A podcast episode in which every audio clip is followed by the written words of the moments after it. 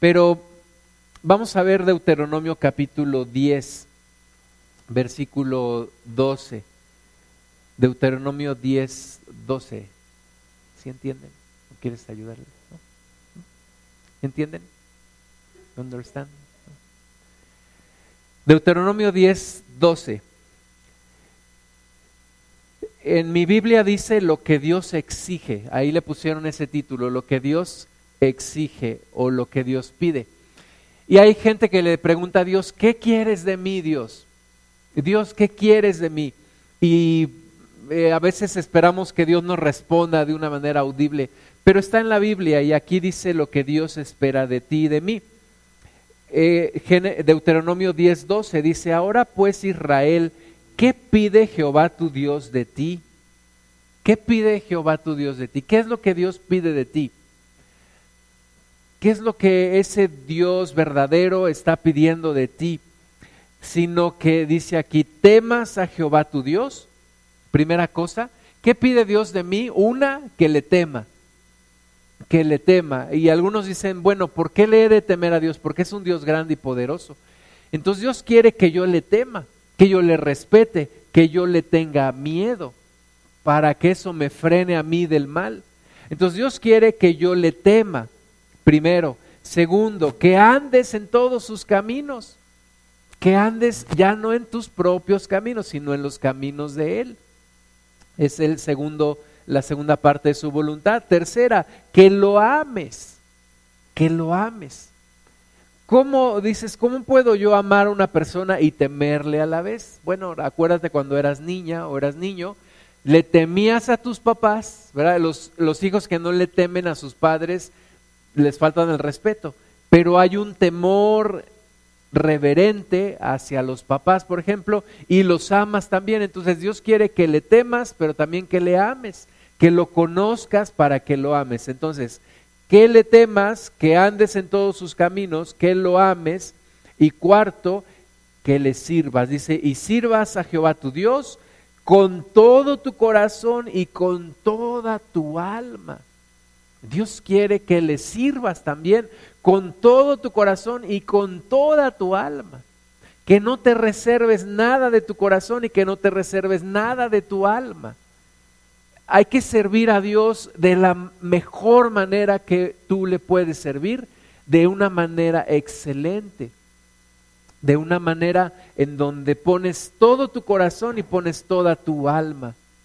Y también dice que guarde los mandamientos de Jehová y sus estatutos que yo te, que yo te prescribo hoy para que tengas prosperidad. Eso es lo que Dios quiere, entonces que le temas que andes en sus caminos, que le ames, que le sirvas y que guardes sus mandamientos para que tengas prosperidad. Entonces, no es Dios no quiere ser parte de tu vida como Liverpool. Dios quiere ser toda tu vida. Dios no quiere ser una cosa más en tu vida. Dios no quiere un pequeño lugarcito en tu vida. Dios quiere toda tu vida. Toda tu vida Él la quiere para Él. Y eso es lo que muchas veces nos cuesta trabajo entender. Y por eso ahora que veníamos, yo venía acordándome de este canto, no hay compromiso bilateral. No es de, ay Dios, te voy a dar un poquito de mi vida, pero no me pidas más que eso. Te voy a dar un poquito de mi tiempo, pero no me pidas más que eso. Te voy a dar un poquito de mis recursos, pero no me pidas más que eso. No, Dios quiere toda tu vida.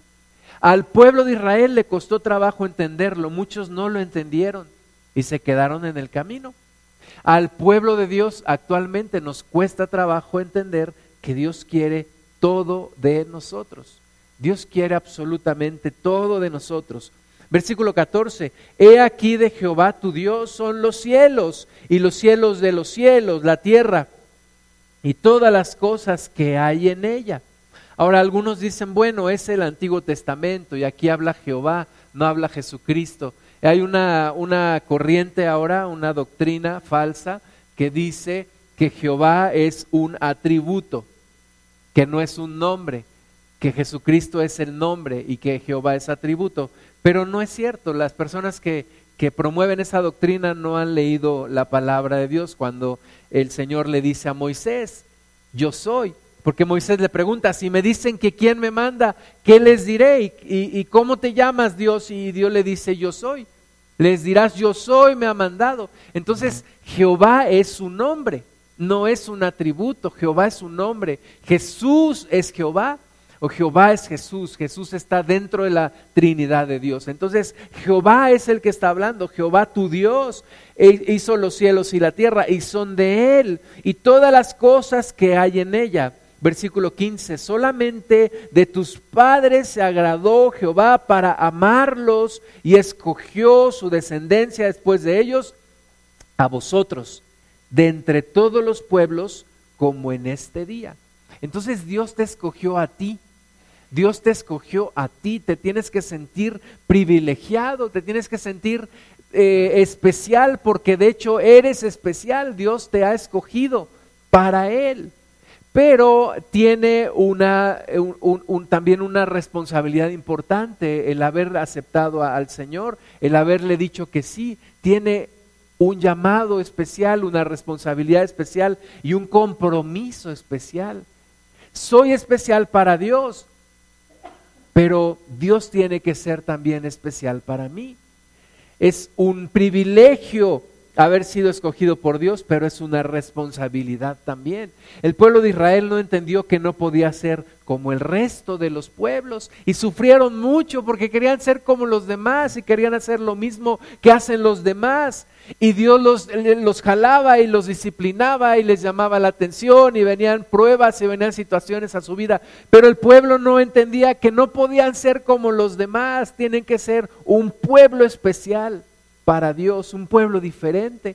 Tú y yo tenemos que ser un pueblo diferente. Somos llamados a ser un pueblo diferente. Versículo 16, circuncidad pues el prepucio de vuestro corazón y no endurezcáis más vuestra cerviz. No seamos de duro corazón, no seamos de duro, eh, eh, dura cabeza seamos sensibles a la voz de Dios. Dice, circuncidad el prepucio de vuestro corazón. Deja que Dios transforme tu corazón, deja que Dios cambie tu corazón de una forma que cambie completamente tu vida. Y no endurezcas más tu cerviz.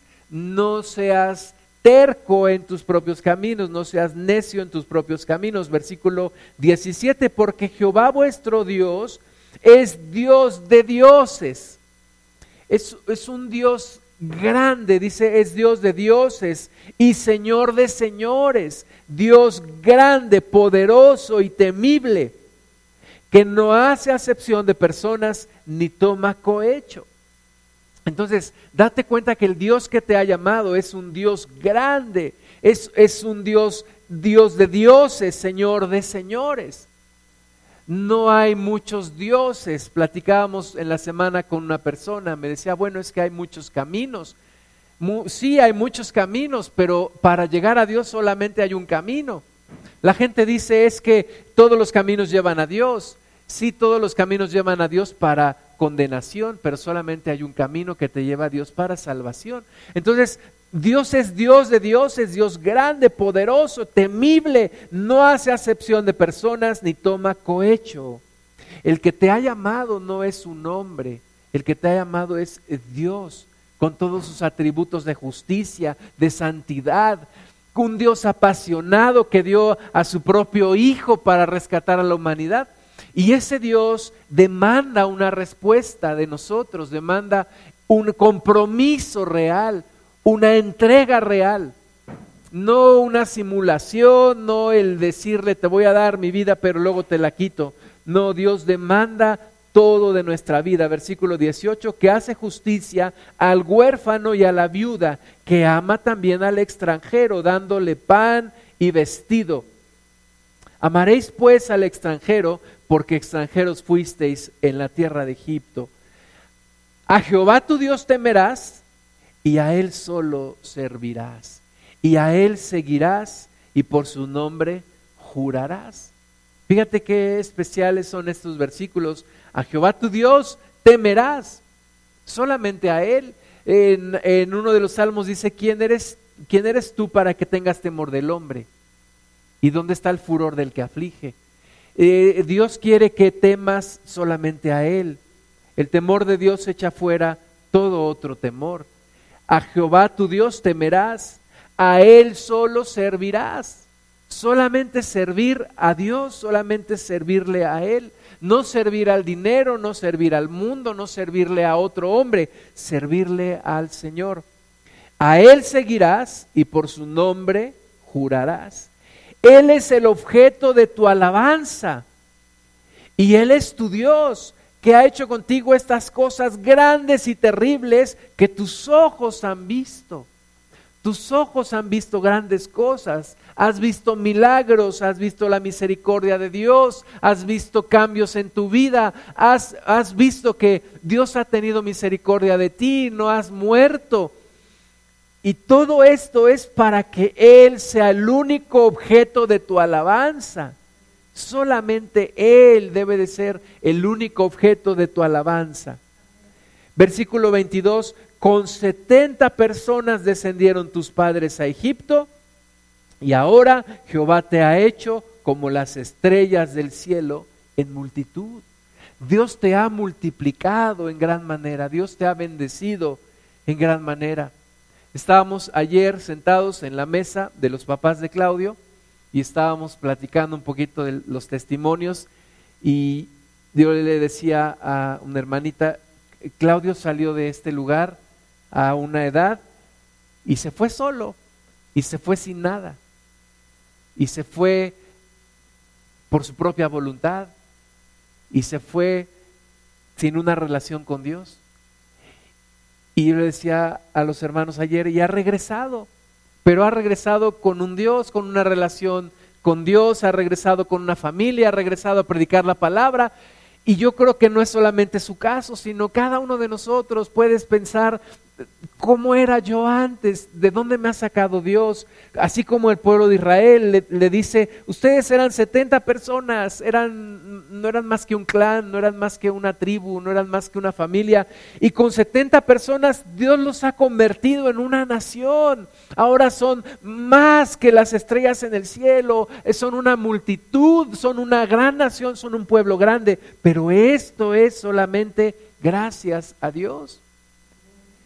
¿Y por qué nos dice Dios todo esto? ¿Por qué nos recuerda Dios todo esto? No porque nos está echando en cara lo que Él ha hecho con nosotros, sino porque Dios quiere que seamos agradecidos. Agradecidos con Él y que actuemos en consecuencia, que le regresemos lo que Él nos ha dado, porque Él está esperando una gratitud, Él está esperando una entrega, Él está esperando un compromiso, Él está esperando una respuesta diferente a la que tiene el mundo. En, esta, en este momento las tiendas están llenas de personas que buscan comprar, que quieren festejar el, el fin de año, el día de mañana como nunca la gente va a estar ebria, va a estar borracha, van a estar diciendo majaderías, van a estar haciendo un montón de cosas. Y Dios no espera otra cosa del mundo porque es el mundo. Pero Dios espera otra cosa de su pueblo. Dios espera que tú sí te acuerdes de Él. No solamente en el último segundo del, del año 2018, sino que te acuerdes de Él en cada momento de tu vida, que seas consciente de su presencia, que, que realmente sepas que el Espíritu Santo está en ti, y que está esperando una actitud diferente de parte tuya, que está esperando una palabra de amor, que está esperando un pensamiento de bendición, que está esperando que lo tomes en cuenta, que está esperando que hagas caso de Él, que no lo ignores. Y eso multiplicado por todo el tiempo, cada segundo, cada instante de tu vida, Dios está esperando eso de ti.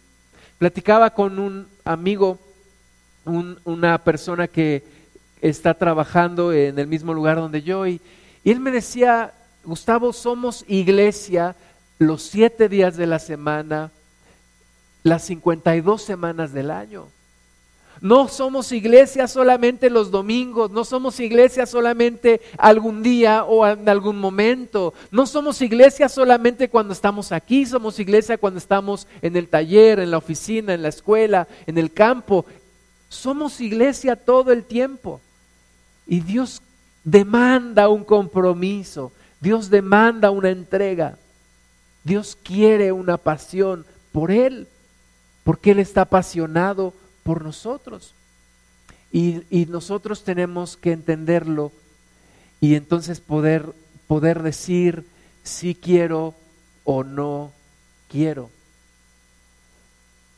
Tuve la, la bendición de que me invitaron a un programa de capacitación el próximo año que va a durar seis meses.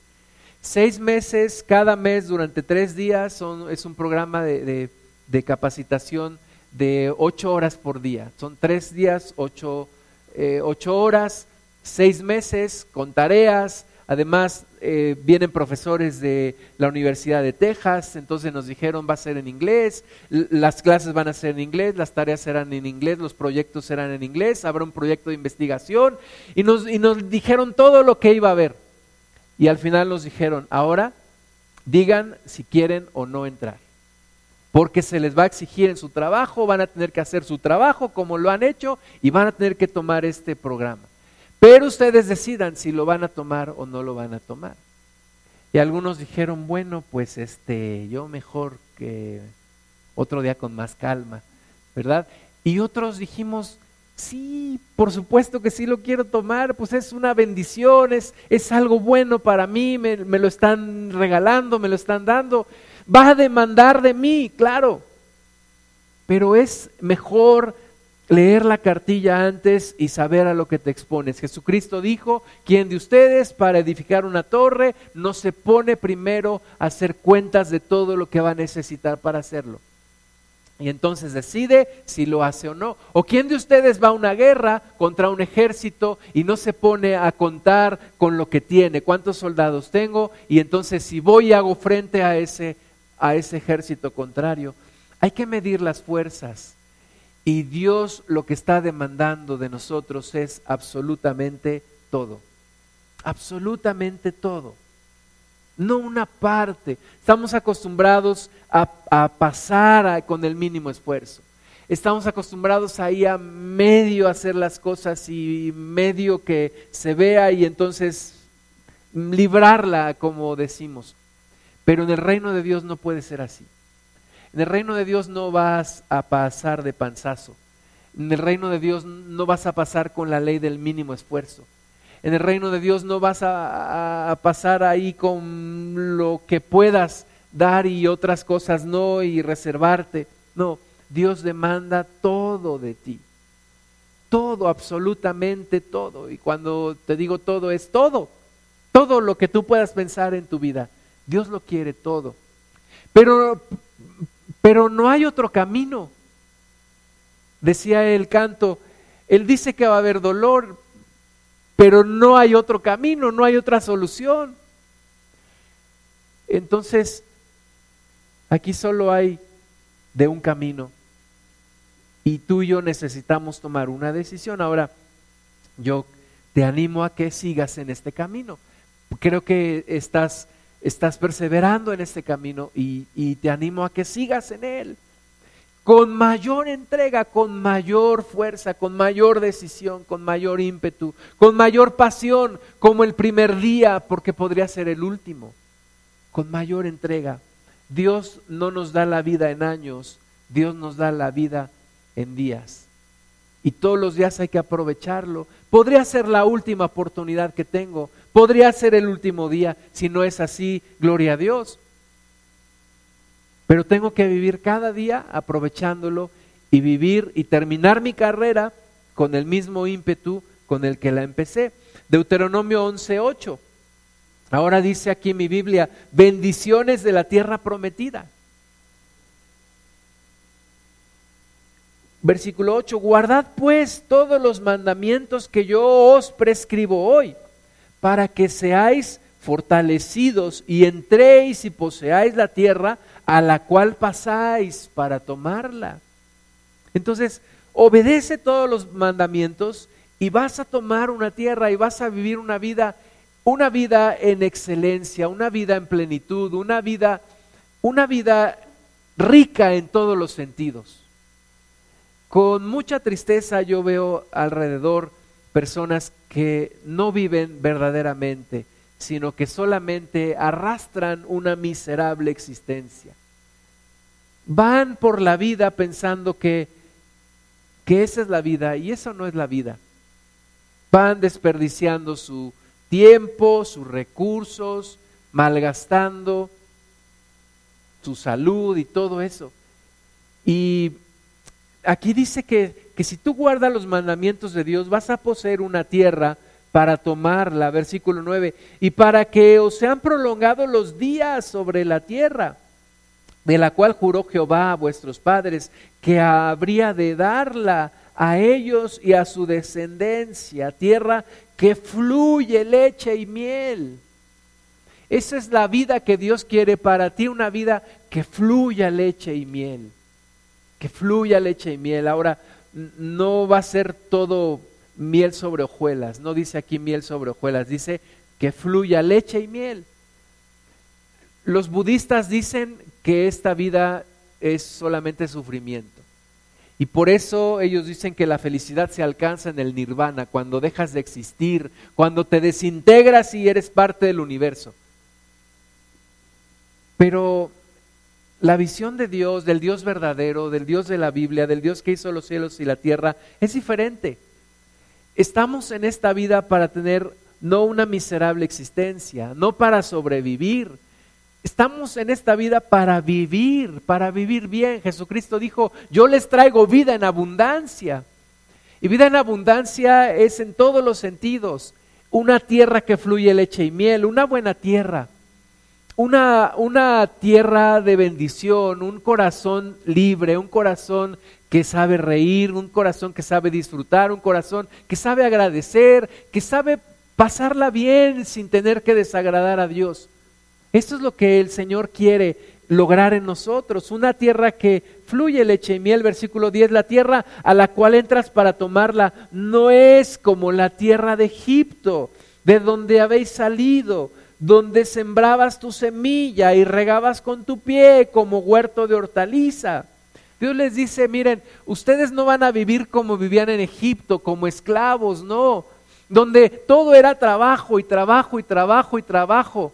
¿Y para qué trabajo? Pues no sé, pero trabajo y trabajo y trabajo. Y es la vida que mucha gente vive hoy. Trabajan y trabajan y trabajan y quieren dinero y tienen dinero, pero quieren más y se compran algo, pero quieren algo más y siempre están insatisfechos de la vida.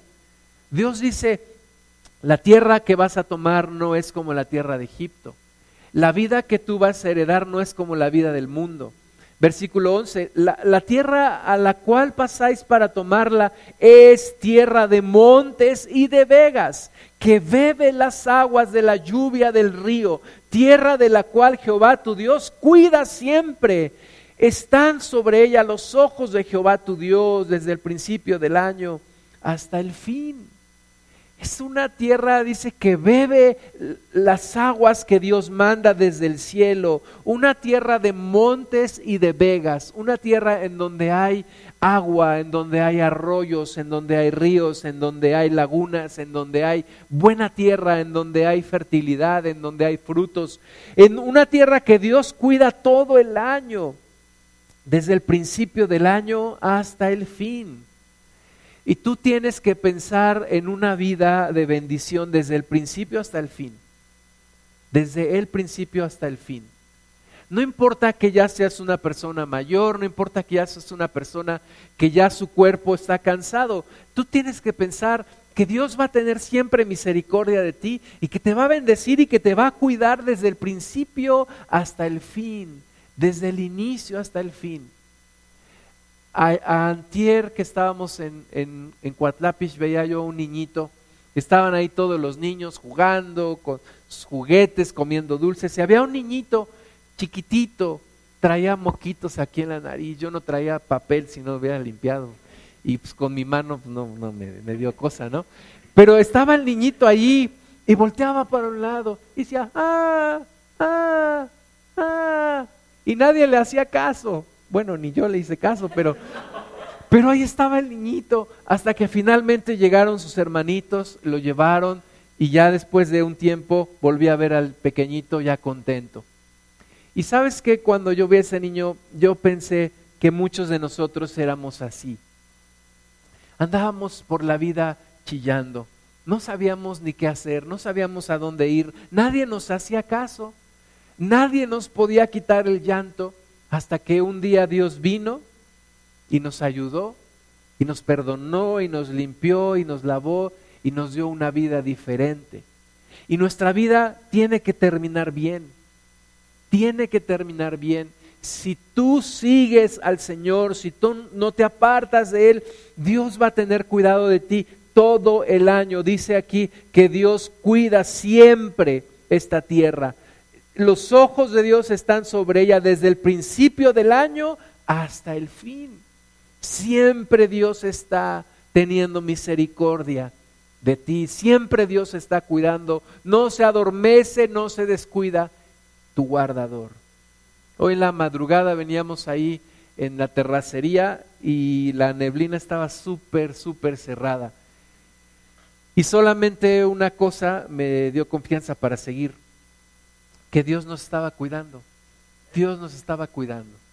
Y eso fue lo, lo único de lo cual pudimos agarrarnos y decir, vamos a seguir. Dios nos está cuidando siempre.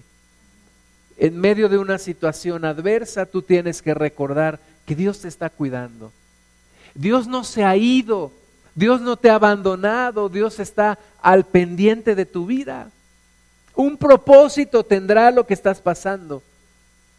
Solamente busca a Dios. Ten conciencia de que Dios está contigo y, sigue adelante. No te quedes ahí, sigue adelante. Versículo 13, si obedeciereis cuidadosamente a mis mandamientos que yo os prescribo hoy, amando a Jehová vuestro Dios y sirviéndole con todo vuestro corazón y con toda vuestra alma. Sirviéndole con todo vuestro corazón y con toda vuestra alma. Dios quiere que tú le sirvas a Dios. Dios quiere que tú le sirvas, no solamente que le conozcas y que le ames y que andes en sus mandamientos, pero también quiere que tú le sirvas. Quiere que tú le sirvas. A veces hay cristianos que dicen, si no voy a la iglesia no pasa nada, ni se nota. ¿Por qué? Porque no están sirviendo. No están haciendo algo para Dios. O dicen, si no voy al trabajo ni se nota. Si no voy a mi casa, de todos modos no estoy sirviendo a nadie allí. Dios quiere que tú le sirvas para que verdaderamente hagas una diferencia. En donde quiera que estés, sirve a Dios, sirve a sus propósitos, sirve a lo que Él quiere. Busca el propósito de Dios y sírvele. Sírvele con todo tu corazón y sírvele con toda tu alma. Dios quiere que tú le sirvas a Dios. Dios quiere que tú te prepares y que tú le sirvas y que donde quiera que estés prediques la palabra, estés intercediendo, estés alabando a Dios, estás sirviendo a Dios donde quiera que tú estés. Sírvele con todo tu corazón y sírvele con toda tu alma Versículo 14, y entonces dice, yo daré la lluvia de vuestra tierra a su tiempo, la temprana y la tardía, y recogerás tu grano, tu vino y tu aceite. Daré también hierba en tu campo para tus ganados, y comerás y te saciarás. Guardaos pues que vuestro corazón no se infatúe y os apartéis y sirváis a dioses ajenos y os inclinéis a ellos. Hermanas y hermanos, es al revés.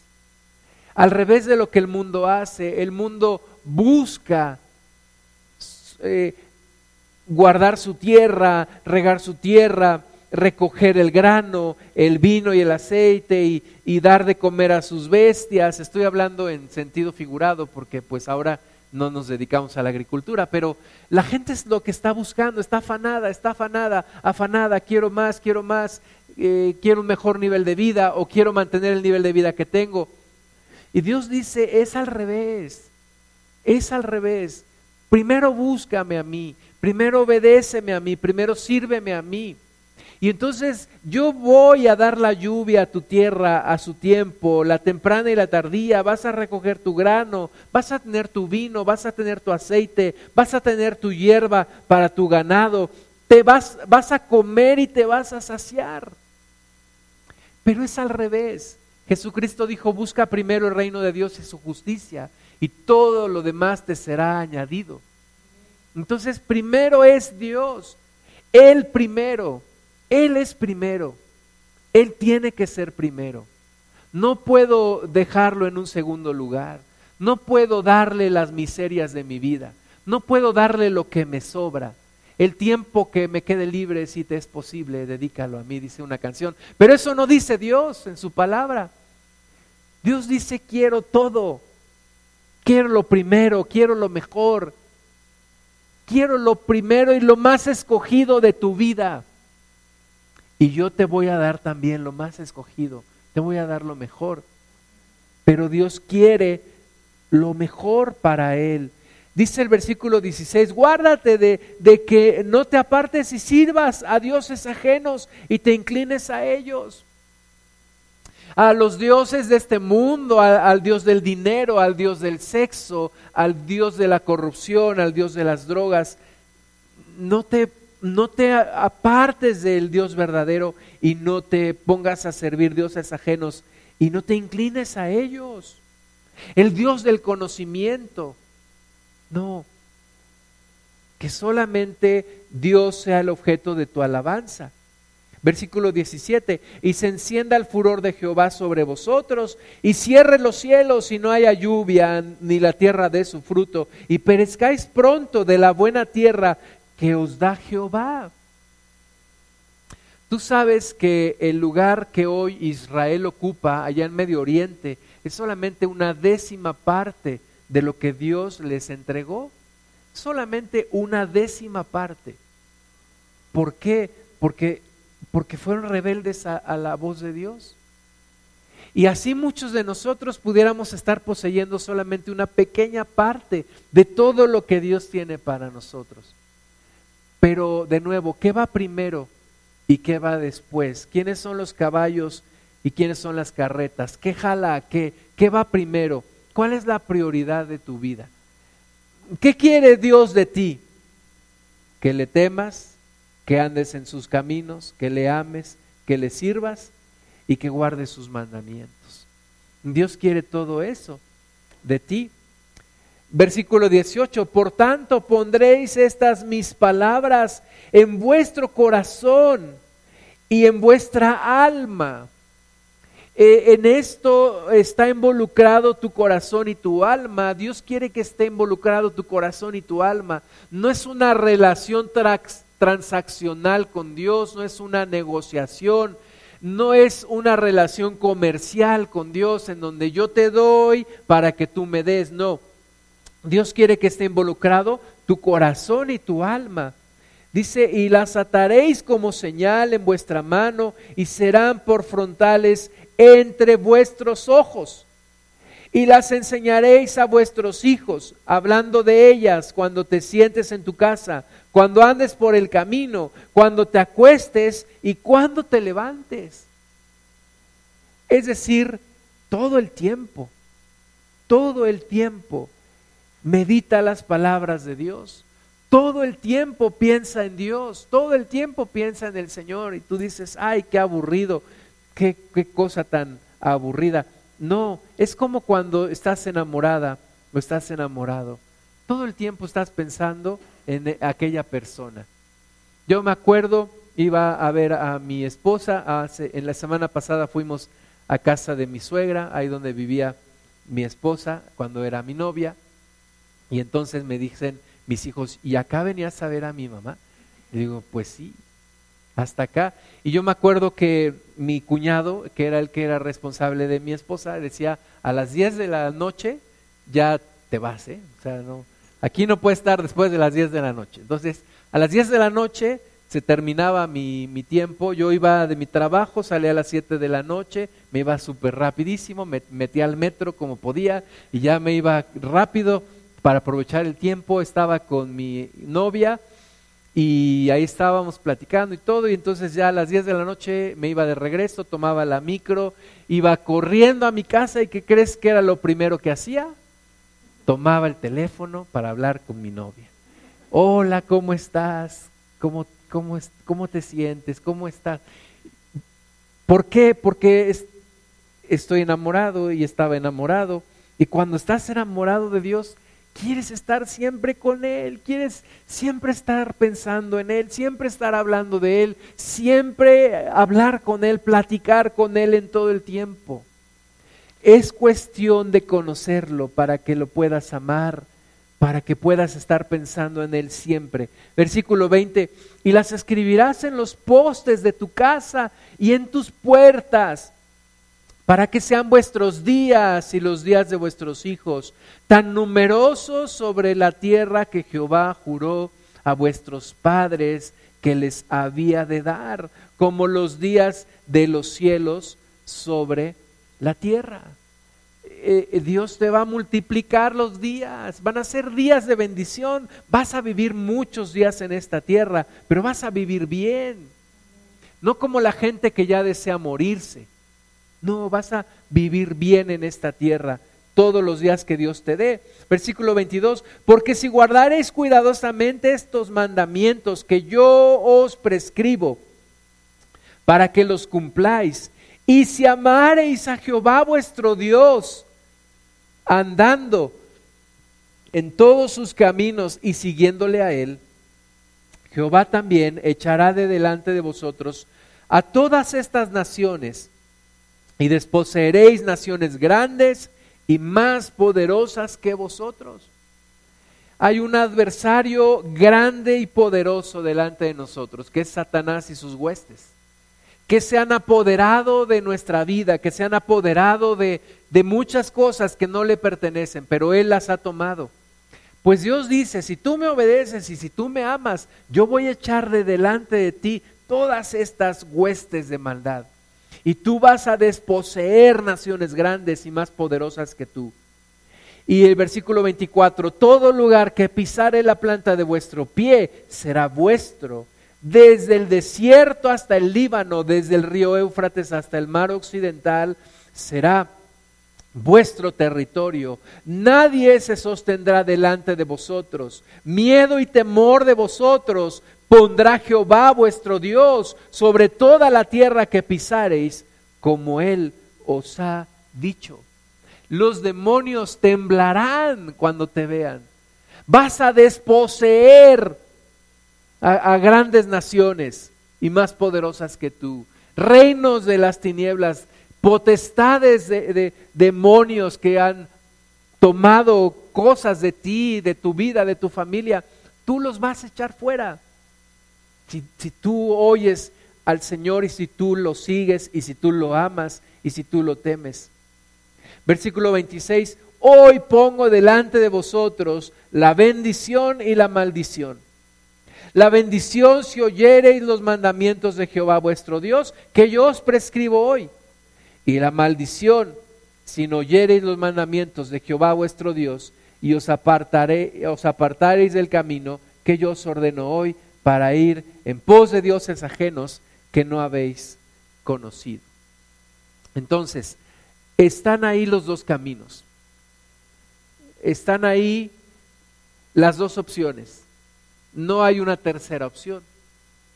No hay una, un camino en medio.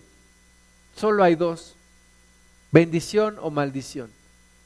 y Dios quiere que escojamos la bendición. Pero Dios quiere que lo tomemos primero, primero a Él, primero a Él. Vamos un poquito adelante en Deuteronomio, capítulo 12. Deuteronomio capítulo 12, versículo 4. Eh, dice, no haréis así a Jehová vuestro Dios eh, Dios les estaba dando una orden de derribar los altares, de las imágenes, de todos los dioses que había allí en, en esa tierra que estaban heredando. Y Dios dice, no haréis así a Jehová vuestro Dios, sino que el lugar que Jehová vuestro Dios escogiere, de entre todas vuestras tribus para poner allí su nombre, para su habitación, ese buscaréis y allá iréis. Y allí llevaréis vuestros holocaustos, vuestros sacrificios, vuestros diezmos y la ofrenda elevada de vuestras manos, vuestros votos, vuestras ofrendas voluntarias y las primicias de vuestras vacas y de vuestras ovejas. Dios está demandando lo mejor, lo primero, en holocaustos, en sacrificios, en diezmos, en ofrendas de las, de las manos, en votos, en ofrendas voluntarias, en primicias de las vacas y de las ovejas.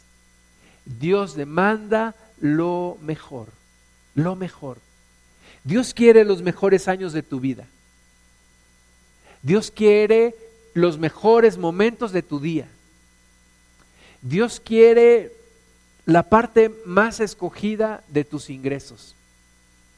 Dios quiere los mejores pensamientos de tu mañana.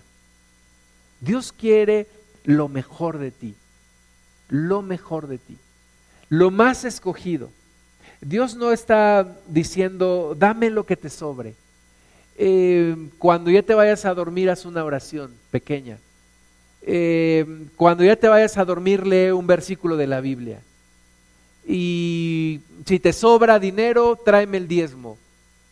Y si te sobra algo de lo que te ha rendido el año, tráeme primicias. No, Dios está dando una orden porque quiere lo mejor, lo mejor de lo mejor, lo mejor de las ofrendas, lo mejor de las primicias, lo mejor de los diezmos, lo mejor de los sacrificios, lo mejor de los holocaustos. Dios quiere lo mejor. Y no estamos acostumbrados a darle a Dios lo mejor. Estamos acostumbrados a darle a Dios lo que nos sobra. Estamos acostumbrados a orar ya al final del día, si bien nos va. Estamos acostumbrados a a veces traer diezmo si nos sobra. Mm, primicia se nos hace pues una jalada de cabellos. ¿Cómo alguien va a traer primicias? Es una estafa. Es el pastor que necesita dinero. Bueno, sí necesito dinero, pero no es por eso que le estoy enseñando. No. Y entonces al final vivimos una vida miserable. Estábamos platicando ayer con el pastor Chanito y en un lugar al que fuimos se levantó un, templo, una casa de oración. Y entonces ahora ya está levantado, eh, hace un año el hermano Wayne mandó 50 mil pesos para que se pusiera el techo. Y nos pidió fotos y todo, se las entregamos, el hermano al, otro día de que había recibido las fotos ya estaba el dinero depositado. Y ellos compraron todo, etcétera, y levantaron ese lugar. Y entonces había una preocupación de los hermanos. Decían, es que este terreno a nombre de quién está y qué pasa si el dueño se queda con él y nos saca a todos. Y entonces me preguntaron, ¿qué, qué nos aconseja usted hacer? Yo les dije, miren, hay dos opciones, la primera y la segunda. La primera es que ustedes lo donen o se haga una donación a un grupo de personas que ustedes escojan. La segunda es que ustedes lo donen a la asociación religiosa, en donde ustedes están pidiendo que nosotros les demos cobertura. Ellos dijeron, nos parece bien la primera, nos parece bien que lo donemos entre cuatro o cinco de aquí de entre nosotros y empezaron a decir nombres, no, pues yo creo que Juanito, Pedrito, etcétera, etcétera, etcétera. Pero lo que me llama la atención es que después platicando en la noche con el pastor Chanito me decía, los hermanos no quisieron ofrendar para levantar ese templo. Ese templo se levantó con puras ofrendas de afuera. Ese lugar fue levantado tal vez con un poquito de esfuerzo de los hermanos de allá. Pero es el reflejo de, lo que la gran mayoría de la iglesia siente. decimos, esto es mío, nadie me lo va a quitar. Esto yo me lo he ganado con mucho esfuerzo. Me decía el pastor, estuve en una reunión en donde, en donde estábamos pidiendo apoyo y solamente algunas mujeres se levantaron para ofrendar y decir, yo voy a dar esto para la obra. Dijo, pero ninguno de los hombres, ninguno de los hombres se levantó para decir, yo voy a aportar esto. Y sabes que al final, al final, bueno, sí, sí parece que uno lo que está buscando es el dinero. Y sí parece que el que predica esto está interesado por el dinero. Pero la Biblia lo dice. La Biblia lo dice. Y yo no puedo dejar de enseñar lo que dice la Biblia. Dios quiere lo mejor de tus holocaustos, de tus sacrificios, de tus ofrendas, de tus primicias, la primicia de tus vacas, de tus ovejas, lo mejor de tu vida, lo mejor de ti. Eso incluye, de nuevo, incluye todo, incluye absolutamente todo. Y da un poquito de, sentimiento cuando la iglesia dice, no, esto es mío, este es mi recurso, este es mi tiempo, esta es mi vida, eh, estas son mis decisiones, esta es mi familia, esto, esto es mío. Entonces no hemos entendido a qué es lo que Dios nos está llamando, porque Dios nos está pidiendo todo, porque Dios lo dio todo. Y yo me imagino la escena del padre contemplando en la cruz a su hijo y diciendo, lo he dado todo. Todo. Porque, porque Dios no dio el universo, Dios no dio la, tierra, Dios no dio miles de millones de vacas y, y todo lo que la tierra tiene, no. Dios dio lo más preciado que Él tiene y lo más preciado que Él tiene es su Hijo. Su Hijo perfecto, su Hijo santo, su Hijo puro, su Hijo sin mancha. Y Dios estaba contemplando la cruz y un hombre que lo había dado absolutamente todo. Absolutamente todo. Y Dios lo dio en ese lugar.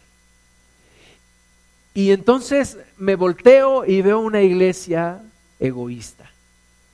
Este es mi tiempo, este es mi dinero, eh, no me vas a estafar, no me vas a quitar, esto es mío, estos son mis decisiones, estos son mis derechos, esto no lo toques. Y entonces no hemos entendido lo que Dios está pidiendo de nosotros, lo que Dios está pidiendo de ti y de mí. ¿Cuánto de repente nos gastamos en tantas cosas, en tantos eh, placeres que nos damos y decimos, pues yo me lo gané y, y me lo merezco? Y la verdad es que no nos merecemos nada, pero es que yo me lo merezco, fin de año, yo tengo esto, yo me lo merezco. Y, y cuántas veces no, no damos para la obra de Dios, para lo que Dios quiere, y ahí sí nos duele, y ahí sí desconfiamos, y ahí sí decimos.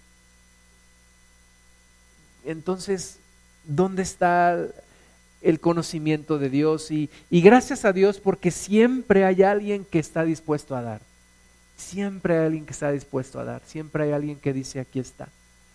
Y bendigo la vida de esas personas y doy gracias a Dios por esas personas. Siempre hay alguien, siempre hay alguien que está dispuesto siempre hay alguien que lo, que lo va a dar y, y, cuando estamos diciendo Dios y ahora qué vamos a hacer, tenemos que cumplir con este pago, tenemos que hacer esta cosa o, necesitamos esto y siempre hay alguien que dice aquí, aquí traigo algo, tenía esto para dar, lo he guardado, no lo sabía en qué usar, mm, sí tengo necesidades, pero, pero lo quiero dar y, y Dios bendice a esas personas.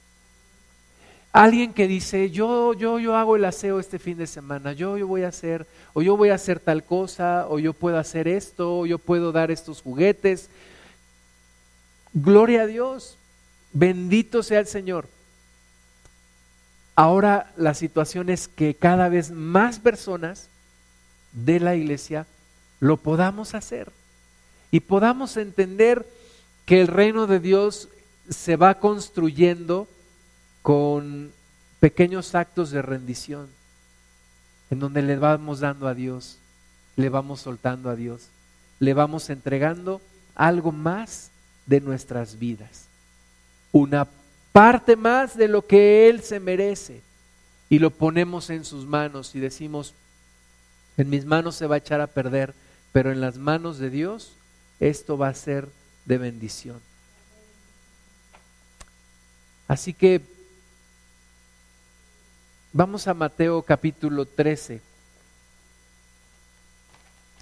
Mateo 13, 44.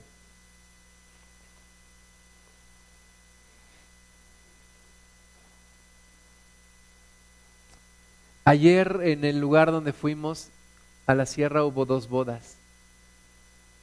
Y cuando íbamos subiendo hacia el templo, venía la, la, novia de la boda, de la boda del pueblo, ¿no? Del pueblo, este, de la religión del pueblo, de la religión popular. Entonces ahí iba la novia y, y ya en la noche iban acarreando las cajas de cerveza y la banda tocando y pues las mesas puestas ahí.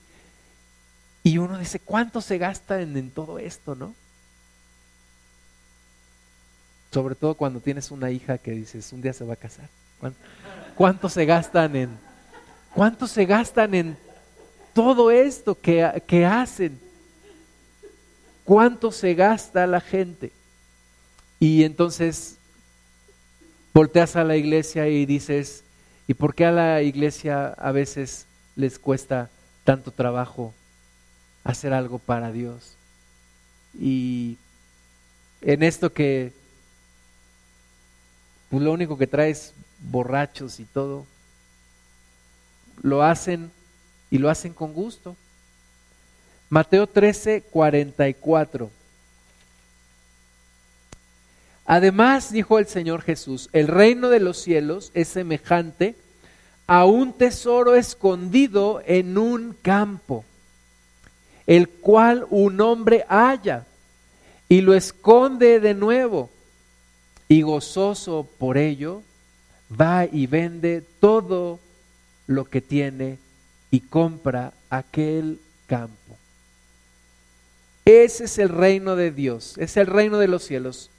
Como un tesoro que está escondido en el campo, un hombre va y lo encuentra, pero no lo saca, sino que lo vuelve a esconder. Y entonces va y vende todo lo que tiene y, entonces compra aquel campo, compra aquel terreno. Y dice el Señor Jesús que así es el reino de los cielos. Entonces, el reino de los cielos es, es vender todo lo que tienes, es ponerlo todo a la disposición de Dios. Es decir, mi vida sin Cristo no sirve para nada. Por lo tanto, voy a entregar todo a Dios.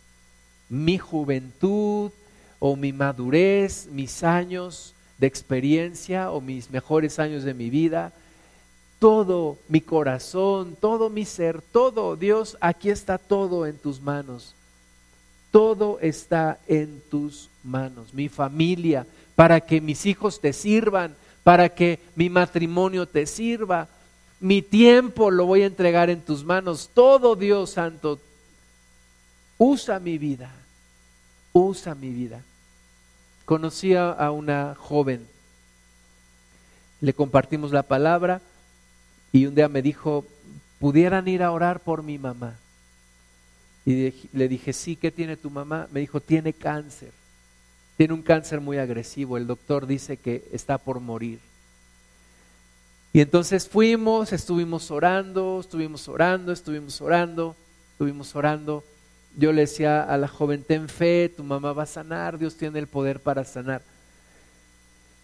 Y ella me dijo, es que a mi mamá le gusta mucho un canto, un canto que dice, usa mi vida, usa mi vida, Señor, yo quiero servirte con todas las fuerzas de mi corazón, usa mi vida. Y desgraciadamente la mujer partió con el Señor días después. Y esa oración que ella le decía al Señor, usa mi vida.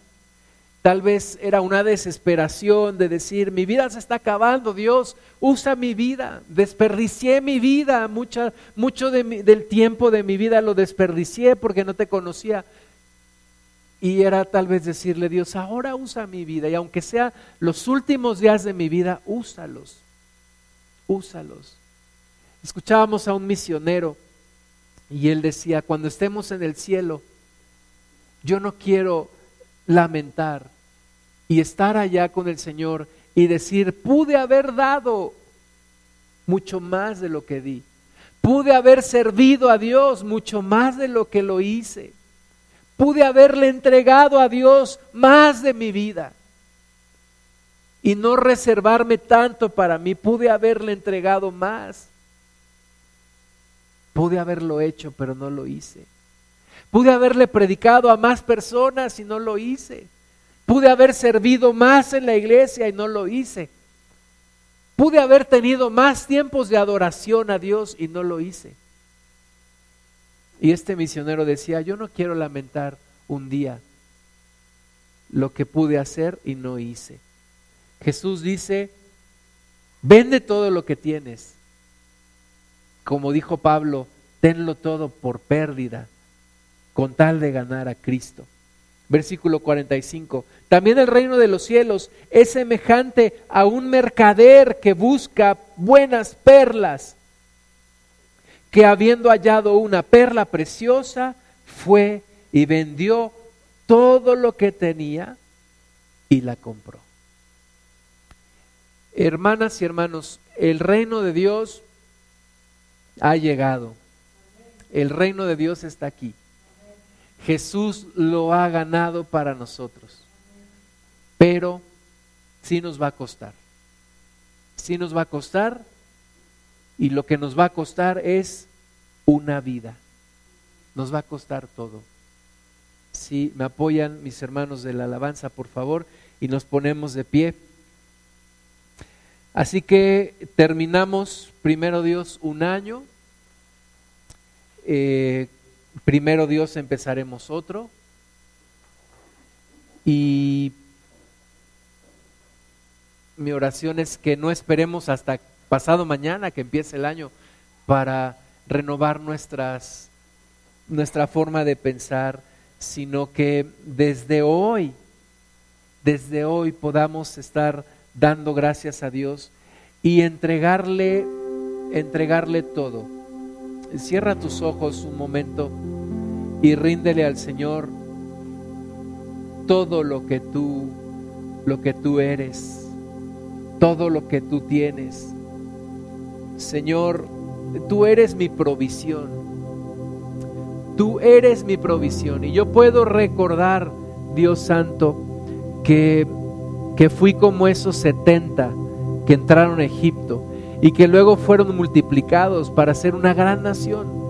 Yo puedo reconocer, Señor, que yo no tenía nada, absolutamente nada, ni siquiera la dignidad de aceptarme a mí mismo yo no tenía absolutamente nada, Padre, cuando tú me llamaste. Y puedo reconocer que tu mano ha estado fiel, bendiciéndome, ayudándome, mostrándome tu amor cada día de mi vida, Señor. Puedo reconocer que tú me has multiplicado en bendición, no solamente en lo económico, Padre, Tú me has bendecido espiritualmente, emocionalmente. Tú me has dado una familia. Pertenezco también a la familia tuya, Padre. Me has dado hermanas y hermanos en la fe, personas con quien me puedo gozar en tu presencia. Me has dado en gran manera, Señor, en grande manera. Esta es una tierra no como la de Egipto, esta es una tierra que bebe las aguas del cielo, una tierra de montañas y de vegas, una tierra buena, una tierra fértil, una tierra verde, una tierra que produce buen fruto. Yo no quiero echarlo a perder, Señor. Yo quiero más, más del reino de Dios. Quiero ver más el reino de Dios, pero me quiero rendir más a ti para poder ver más tu reino en mi vida, Señor. Perdona mis inseguridades, Dios Santo. Perdóname correr detrás de quienes no me pueden dar lo que tú me das. Perdóname, Dios Santo, en esperar de quien no debo de esperar. Y ayúdame a esperar solamente en ti. Solamente en ti, Señor. Tú eres mi refugio, tú eres mi fortaleza, tú eres mi pasión, tú eres mi fuerza. Tú eres mi esperanza, tú eres mi roca, tú eres mi pastor, tú eres mi padre. En ti estoy seguro y en ti estoy confiado. Solamente en ti, Señor. Y a ti te doy la gloria. Y quiero pedirte que tomes mi vida, todo lo que soy, sin reservas, Señor. Porque yo sé que tú tienes cuidado de mí porque yo sé que no me dejarás ni me abandonarás, porque yo sé que tú estarás conmigo. Señor, yo rompo con toda manipulación de hombres, porque no estamos buscando desviar recursos de la gente, sino estamos buscando entregarnos a ti, Señor, entregarnos solamente a ti, Jesús. Iniciaremos un año con incertidumbres. Señor, algunos a nuestro alrededor están perdiendo su trabajo. Algunos a nuestro alrededor están teniendo malas noticias. Yo te pido, Señor, sobre esta tierra, sobre esta gente, sobre tu gente, sobre tu pueblo, sea tu bendición. Levanta tus manos a Dios y recibe bendición. Recibe bendición de Dios. Recibe las fuerzas en el nombre de Jesús. Recibe la salud en el nombre de Jesús. Recibe las oportunidades en el nombre de Jesús. Recibe el ánimo, la esperanza, la fe en el nombre de Jesús. Recibe la presencia del Espíritu Santo en tu vida en el nombre de Jesús. Y esta es la respuesta ante el mundo. Tu presencia irá con nosotros. Tu presencia nos sostendrá. Tu mano nos ayudará. Y esta es nuestra confianza. Y a ti damos toda la gloria por siempre y para siempre, Señor. En el nombre de Jesús, bendito y alabado eres, Padre.